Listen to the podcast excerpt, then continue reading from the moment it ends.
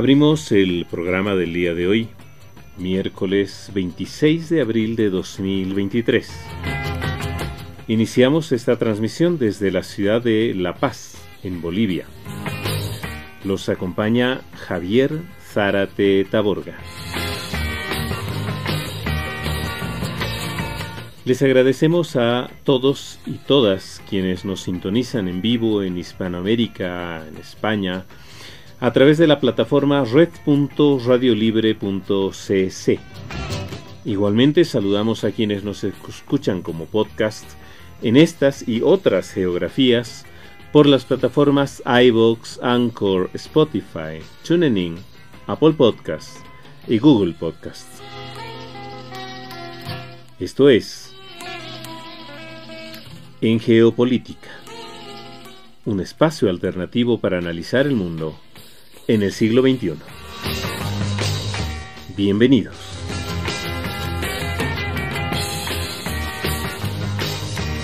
El programa de hoy, que tendrá una duración de media hora, nos va a llevar por un recorrido analítico sobre las principales coyunturas de la actualidad internacional, analizando los hechos, los protagonistas y los datos duros.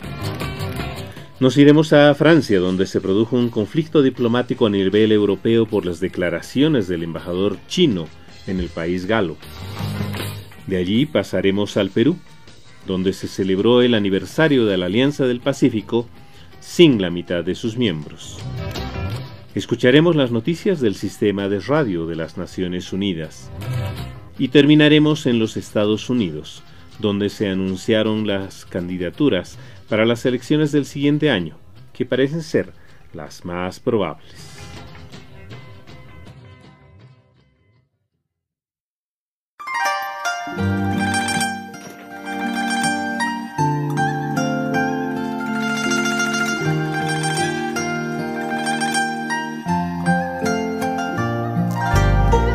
Un lobo guerrero.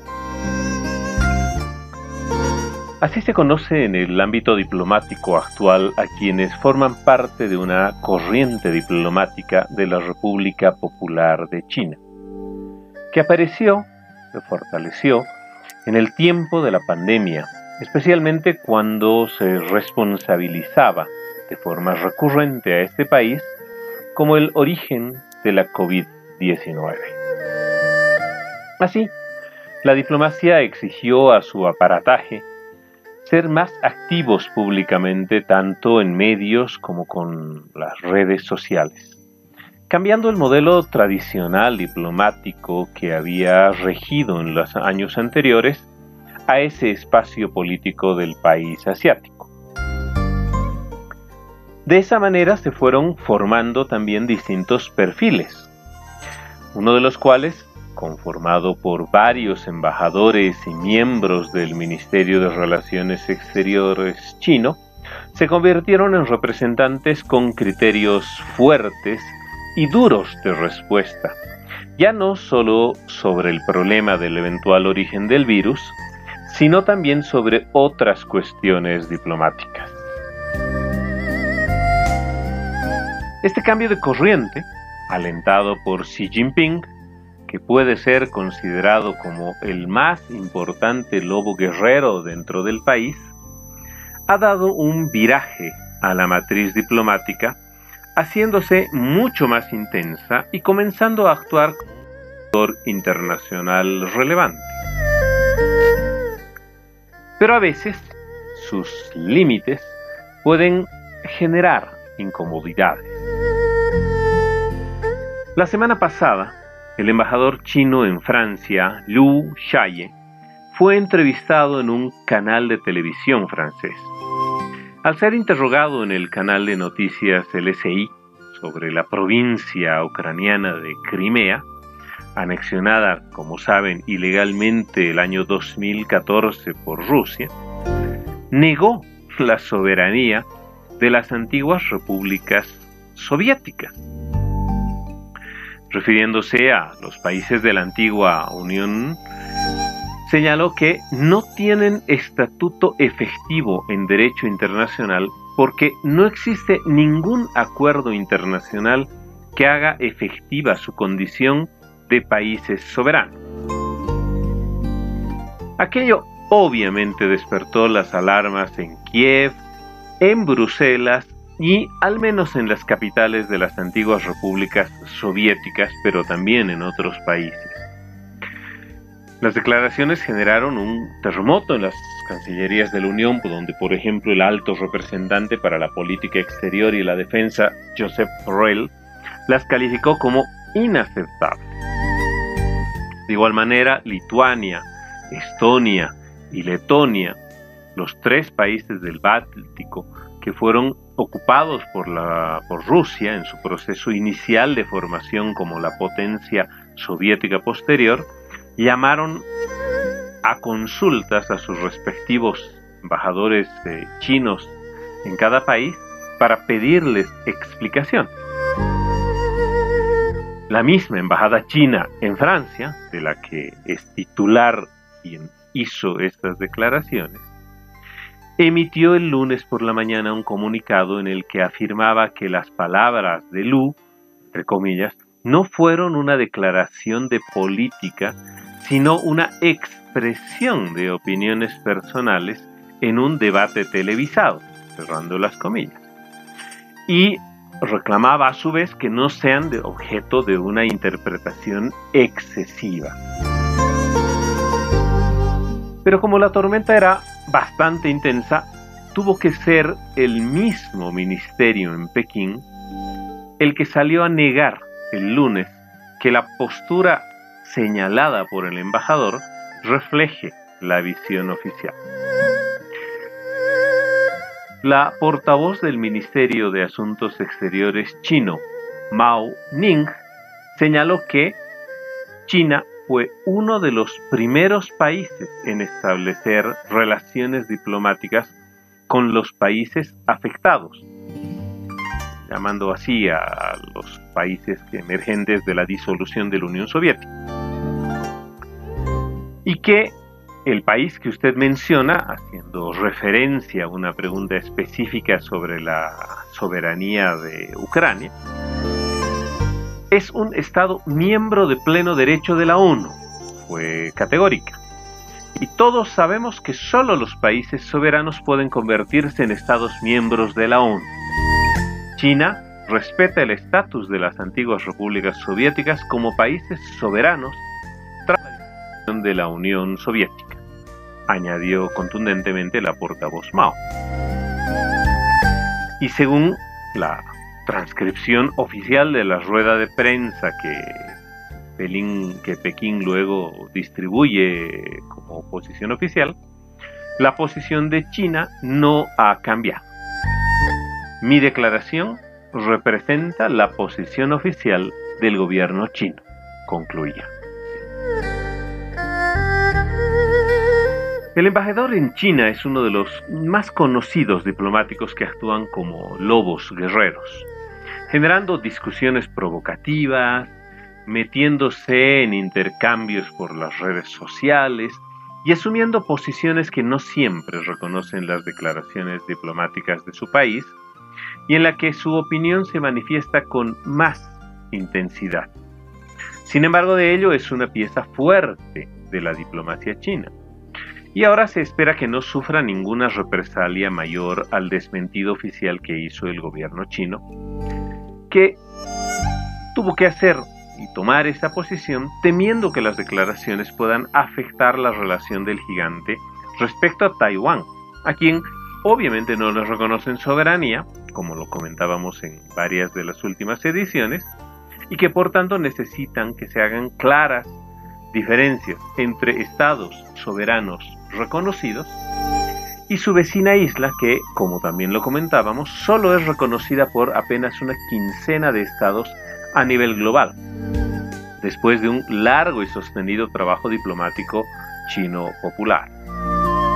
De la misma manera, las declaraciones de su embajador perjudicaban la propuesta de paz y de acción diplomática que han propuesto para tratar de ayudar a llegar a un acuerdo de paz entre la invadida Ucrania y la República Rusa, puesto que es muy razonable interpretar que la opinión del embajador, tomada como posición oficial, haría que pensar que China no reconoce la soberanía de Ucrania y que por lo tanto legitimaría la posición rusa, hecho que lo dejaría de lado con una propuesta en la que se evidenciaría que China no es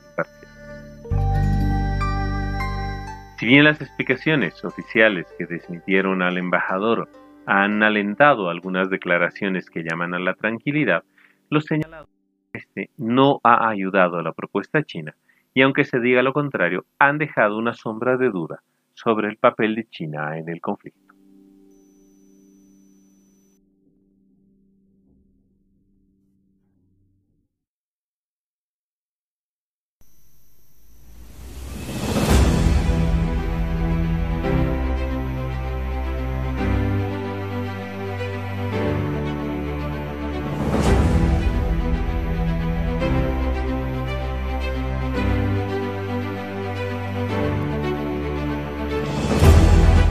De aliados enojados.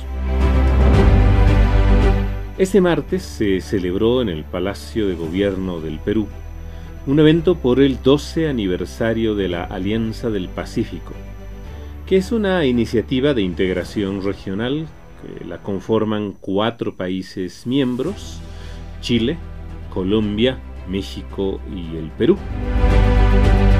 Cuatro países en proceso de incorporación Costa Rica, Guatemala, Panamá y Ecuador, y que tiene a más de 40 países observadores en cuatro continentes. La celebración se hizo en el Perú ya que, de acuerdo a lo que se tenía acordado, desde el inicio de este año, la presidencia pro tempore debería estar adjudicada al gobierno de este país.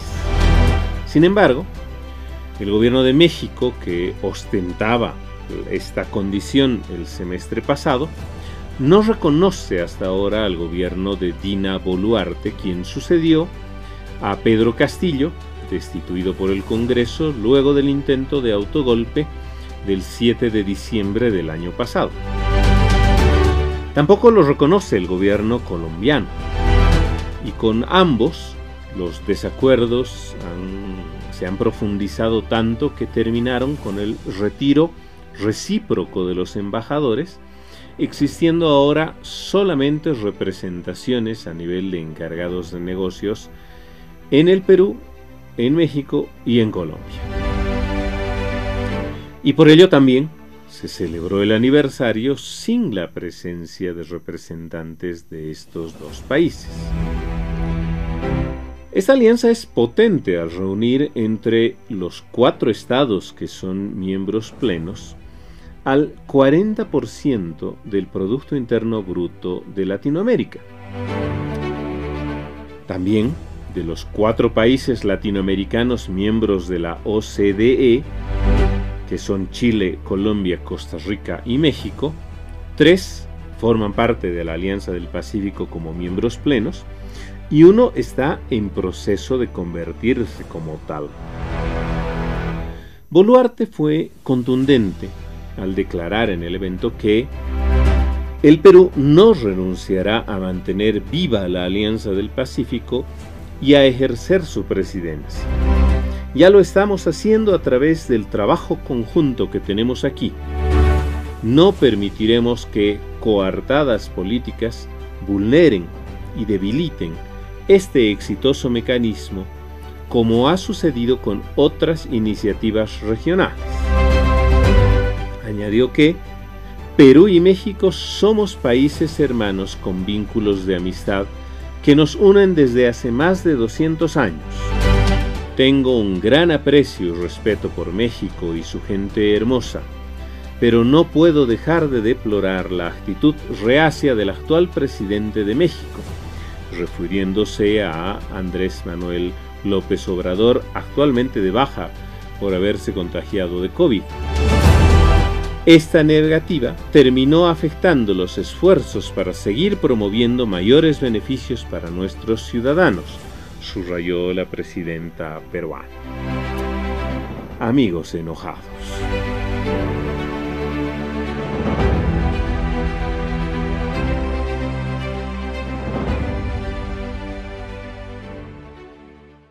Esto es la ONU en minutos. Les saluda Jordi Trujols. Tras diez días de combates en Sudán, la Oficina de Coordinación de Asuntos Humanitarios de la ONU manifestó este martes su profunda preocupación por el impacto humanitario de los combates en la población civil.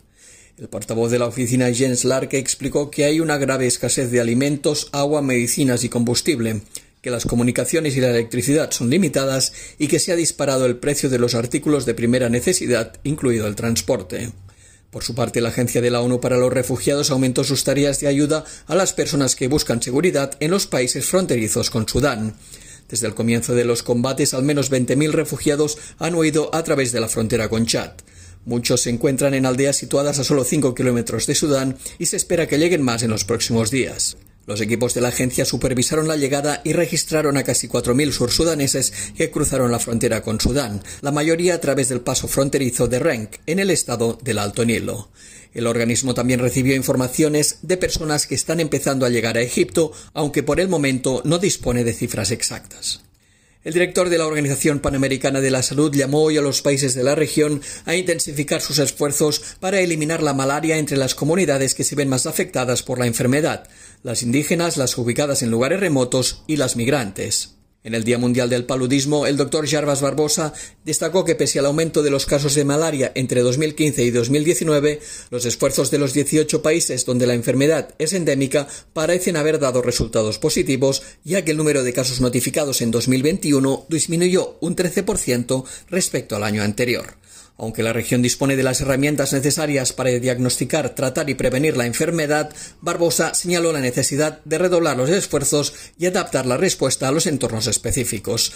Para conseguirlo emplazó a los países a implicar a las comunidades locales, reforzar la atención primaria de salud y garantizar una financiación sostenible para mantener los progresos hacia la eliminación. Paraguay recibió la certificación de país exento de malaria en 2018, seguido de Argentina y El Salvador. Belice está en vías de recibir la certificación tras permanecer libre de la enfermedad durante los últimos tres años. Según indica un nuevo informe de la Organización de las Naciones Unidas para la Alimentación y la Agricultura, la carne, los huevos y la leche son fuentes esenciales de nutrientes que no pueden conseguirse fácilmente cuando se consumen alimentos de origen vegetal. El estudio del organismo destaca que estos tres alimentos son especialmente importantes durante etapas fundamentales de la vida como el embarazo y la lactancia, la infancia, la adolescencia y la tercera edad. La carne, los huevos y la leche proveen una serie de macronutrientes importantes como proteínas, grasas, hidratos de carbono y micronutrientes que no se obtienen fácilmente en la calidad y cantidad necesarias en los víveres de origen vegetal. Dos de las carencias de micronutrientes más comunes en todo el mundo, sobre todo en niños y mujeres embarazadas, son la falta de vitamina A y el hierro. A nivel mundial, 372 millones de niños en edad preescolar y 1.200 millones de mujeres en edad fértil carecen de al menos uno de estos tres micronutrientes, hierro, vitamina A o zinc. Si forman parte de una dieta adecuada, los alimentos de origen animal pueden ayudar a alcanzar las metas de nutrición aprobadas por la Asamblea Mundial de la Salud y los Objetivos de Desarrollo Sostenible. Este martes se inicia en la sede de la ONU en Nueva York el Foro de la Juventud del Consejo Económico y Social. El foro tratará este año sobre la aceleración de la recuperación de la enfermedad por coronavirus y la aplicación íntegra de la Agenda 2030 para el Desarrollo Sostenible a todos los niveles.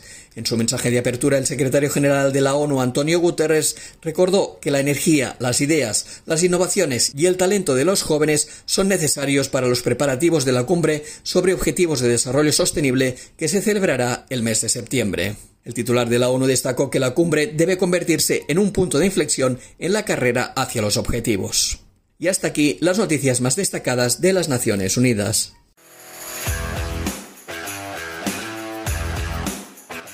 Esto es En Geopolítica, un espacio alternativo para analizar el mundo en el siglo XXI. Escúchanos en iVoox, Anchor, Spotify y Google Podcast.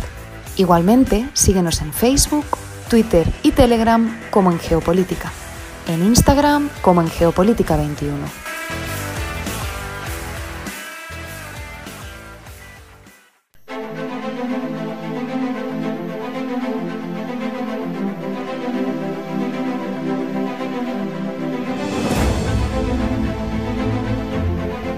Algo en común.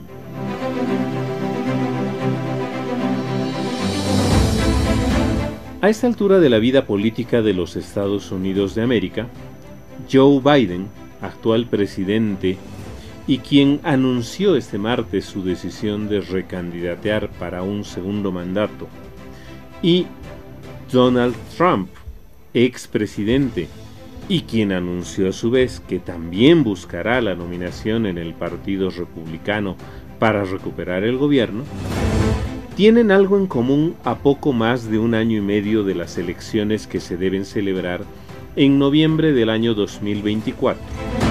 Y es que una gran mayoría de la población no quisiera que ambos intentaran conseguir las nominaciones para ser los candidatos partidarios, según una encuesta divulgada por la NBC este fin de semana pasado. El que tiene peores los números es el actual presidente. Según la encuesta de ámbito nacional, el 70% de los estadounidenses cree que Biden no debería presentarse para un segundo mandato y solo un 26% está a favor de que lo haga. Es llamativo, entre quienes rechazan que opte a la reelección, que un 51% de los demócratas no está de acuerdo con la decisión. Las razones del rechazo para la mitad es que la edad es un problema. Y es que Biden tendría 82 años si fuese reelecto. Solo otros tres jefes de Estado de todo el mundo superan esa edad. El presidente de Camerún, Paul Villa, que tiene 90, el de Palestina, Mahmoud Abbas, que tiene 87, y el rey de Arabia Saudí, Salman bin Abdulaziz al Saud, que tiene también 87. Trump, eventual rival, tiene 76 años actualmente.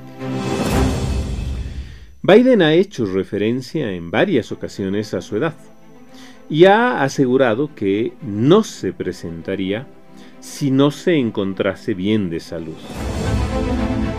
Pero ni las encuestas ni los años le han disuadido. Ha ido dejando claro que su idea era presentarse para disuadir a potenciales rivales en las primarias, y lo cierto es que no se vislumbra ninguna alternativa viable. Y ha esperado hasta ayer, en la misma fecha en que años antes anunció su candidatura para oficializar su actual presidencia, que va a la reelección con un video colgado a las 6 de la mañana hora de Washington en la cuenta de Twitter,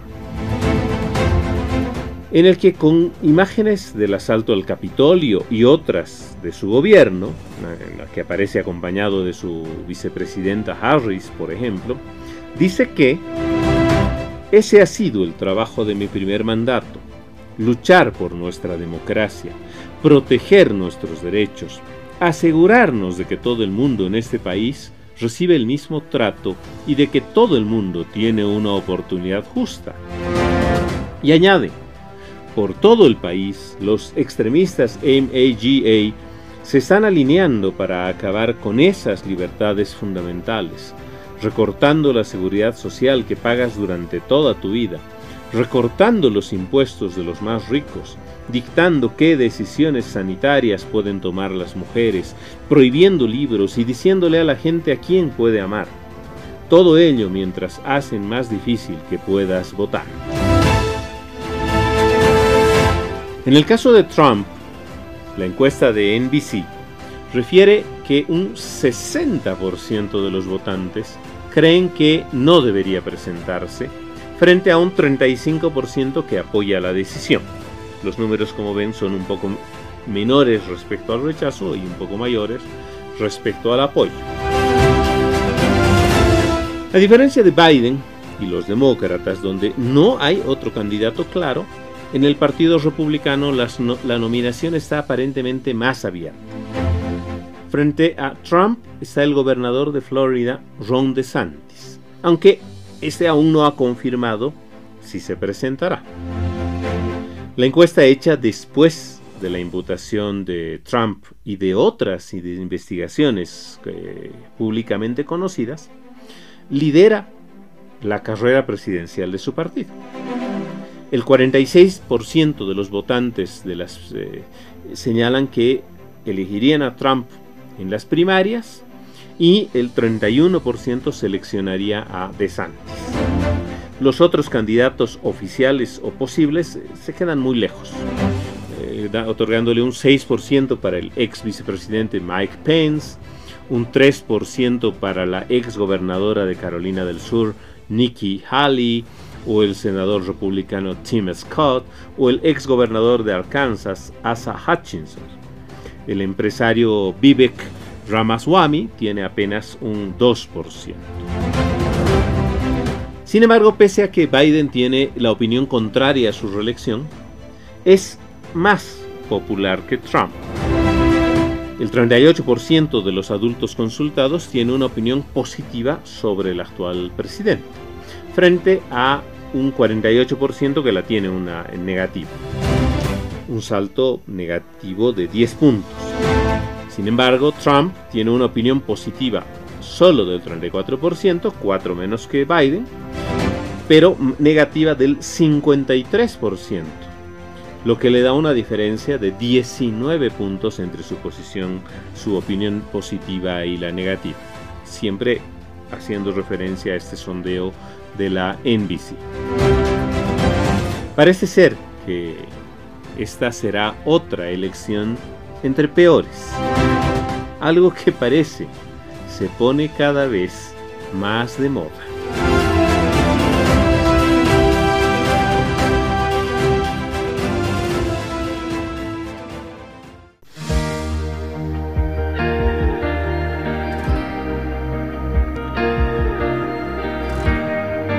Y de esta manera llegamos al final del programa del día de hoy. Tuvimos un recorrido alrededor del planeta que nos llevó a Francia y China, al Perú, a los Estados Unidos y a otros lugares del mundo. Les agradecemos a todas y todos ustedes por su sintonía y por escucharnos en vivo o en modo podcast en diferentes lugares del planeta. Les invitamos a que, si aún no lo están, se suscriban gratis en cualquiera de las plataformas en las que estamos.